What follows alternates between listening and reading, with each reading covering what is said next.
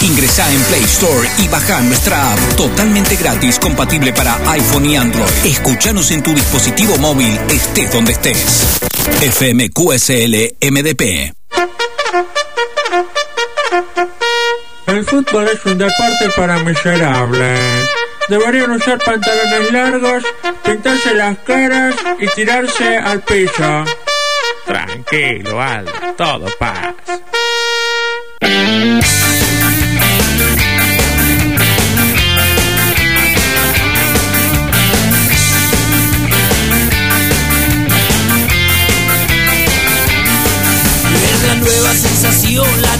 Generación, es un salto, es un frenesí, rebotando por doquier de la villa tabla quien salga como flash, el saltarí.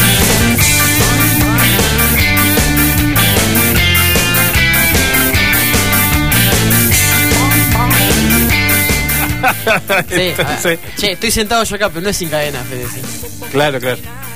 Él confunde. O sea, además de pasarte los chivos durante todos los programas, durante cada 15 minutos, en un, en un programa que es otro, tenemos que bancarnos que digan que es sin cadena, viejo. La verdad que Hoy me subí a la radio y escuché la broma Todo pasa. Pero bueno, Bueno. no me crees cuando te lo digo. a veces pasa. Charlie, escúchate esta, a ver si coincidís conmigo. Si yo te pongo de título, es mentira que el trabajo solucione el tema de la pobreza. ¿Vos qué decís? Ah, me haces pensar. Bien, e- era la idea. ¿Por qué? Bueno, ¿cuánto hay de pobreza? Los, los números que tiró el INDEC la semana pasada, Sí, que tiraste al aire. 35.8.9, si no me 36, equivoco. sí, 35, 36. ¿Cuánta es la desocupación? ¿En el Mar del Plata? No, no, a nivel 10.6. Sí, un poquito de. Entonces, si tengo 10% desocupados, pero tengo 35% de, de- de pobreza, quiere decir que hay gente que está trabajando y que, es pobre. Sí, que ya lo 20%, habíamos hablado, 20 y pico por ciento de gente que trabaja y es pobre. lo habíamos hablado que era uno de los grandes logros de Cambiemos, esto de hacerte laburar y que vos termines siendo por igual. ¿Sí? Bien.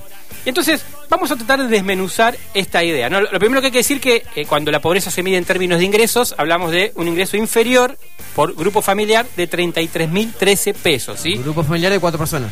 Claro, esto es a julio del 19.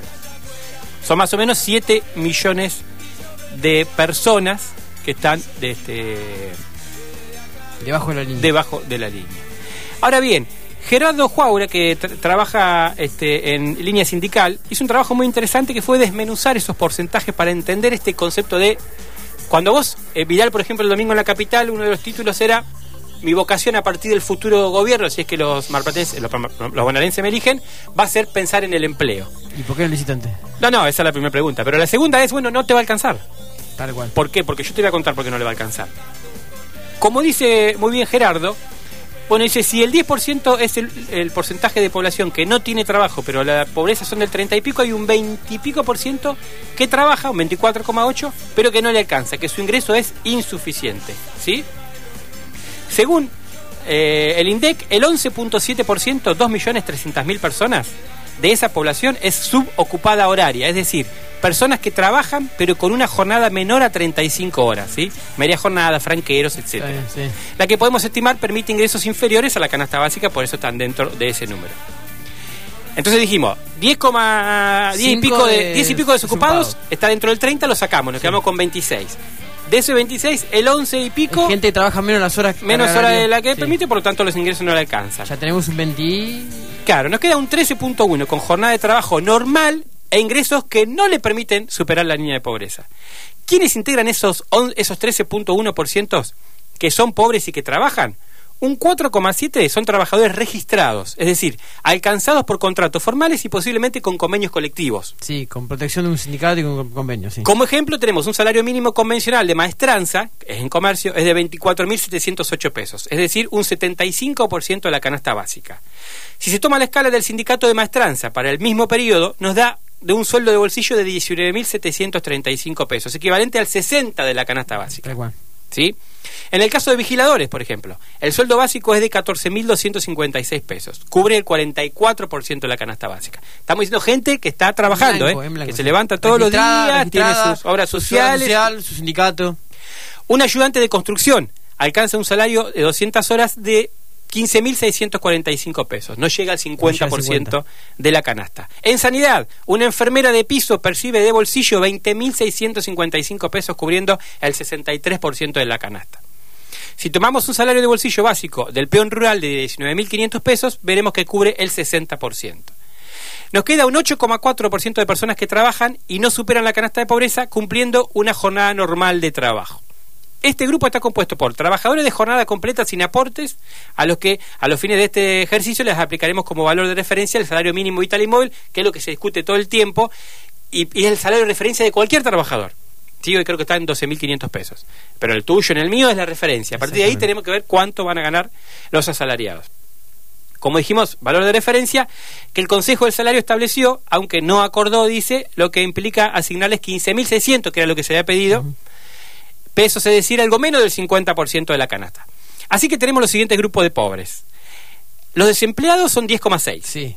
Los ocupados con por horario son 11,7. Los ocupados plenos registrados 4,7 y ocupados plenos no registrados 8,4%. Ahí llegaste. De este porcentaje de pobreza que hablamos, ¿sí? Ahora son los cuatro principales maneras que tenés de trabajar y ser pobre.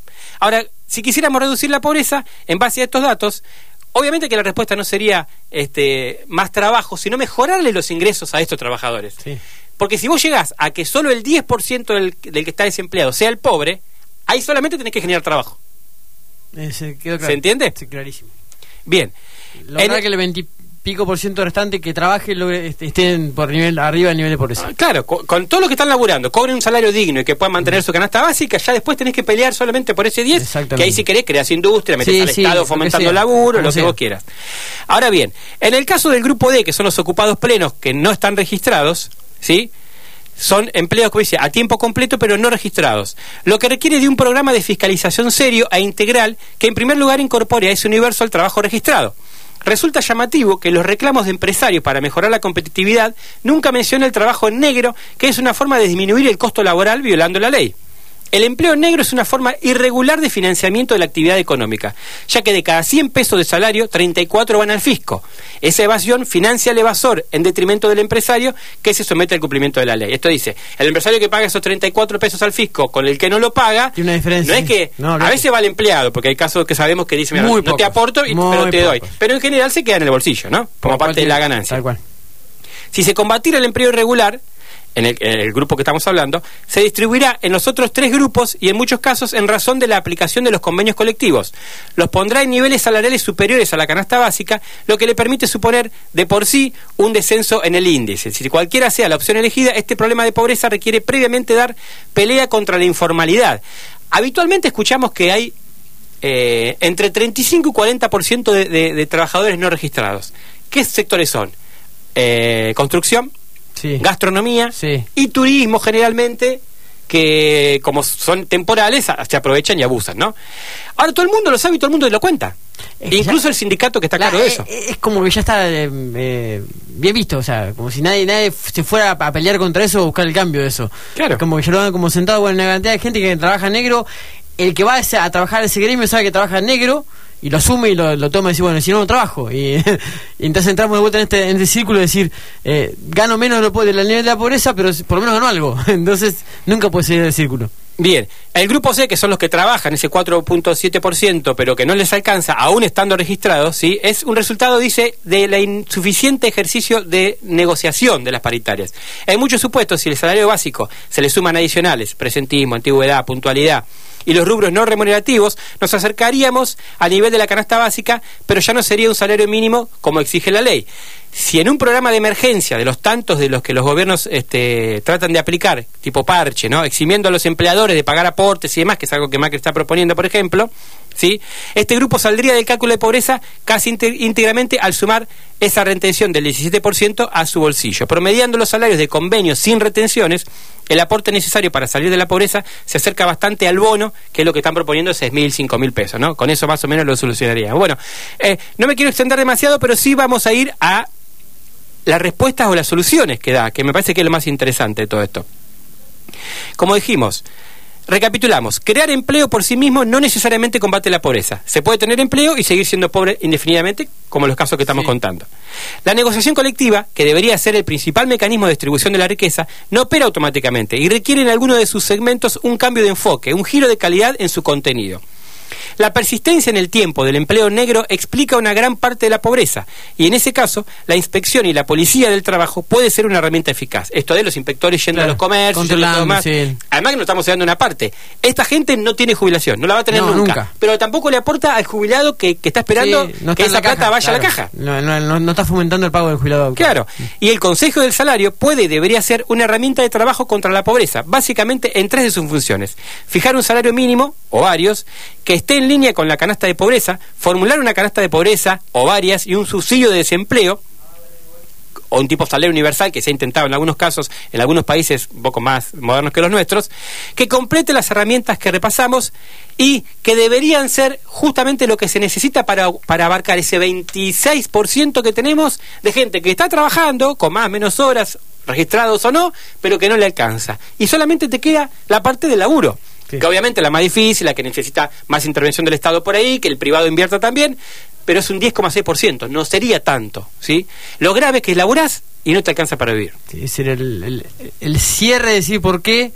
eh, aparte también entra en la frustración de la gente. Si vos te das cuenta que laburás, que llegás cansado, que intentás llevar al, al- al nivel mínimo de vivir con tu familia como fuera del nivel de pobreza y no lo lográs. Sí, y activa Y que, claro. que salgan a laburar los pibes, porque Claro. no, tenemos que juntar 33 mil pesos para poder morfar. Y entra a trabajar la mujer y la mujer no puede quedar los pibes, entonces es como que también esa- los pibes están solos y entra toda una, en una cadena de decir, bueno, tampoco es tan grave trabajar en hombre en marido y mujer, bien, no es grave, pero alguna, alguna consecuencia en la casa trae siempre. No, no, eso. y en algún caso puede ser ideal para la mujer que pueda tener su- sus Su- ingresos y claro, demás. o su- Ahora, o empezamos a ver, como dijimos, o, o que los pibes salen a laburar, ya changas no hay. Y No, vos, la verdad, cero, te, te subís cero a un changa. colectivo, te subís a un changa. colectivo y tenés vendedores ambulantes cada cuatro cuadras. Sí, y te digo, el tema de la changa está muerto porque tengo todo el tiempo en, en el negocio gente que viene a pedirme justamente changa. Claro. que viene por favor decir bueno si algo para hacer alguna cosita algún parche algo para hablar no hay eh, no no no hay, no hay- no existe no no existe. Y te das cuenta que ese mercado que había que también es, es- el hecho de decir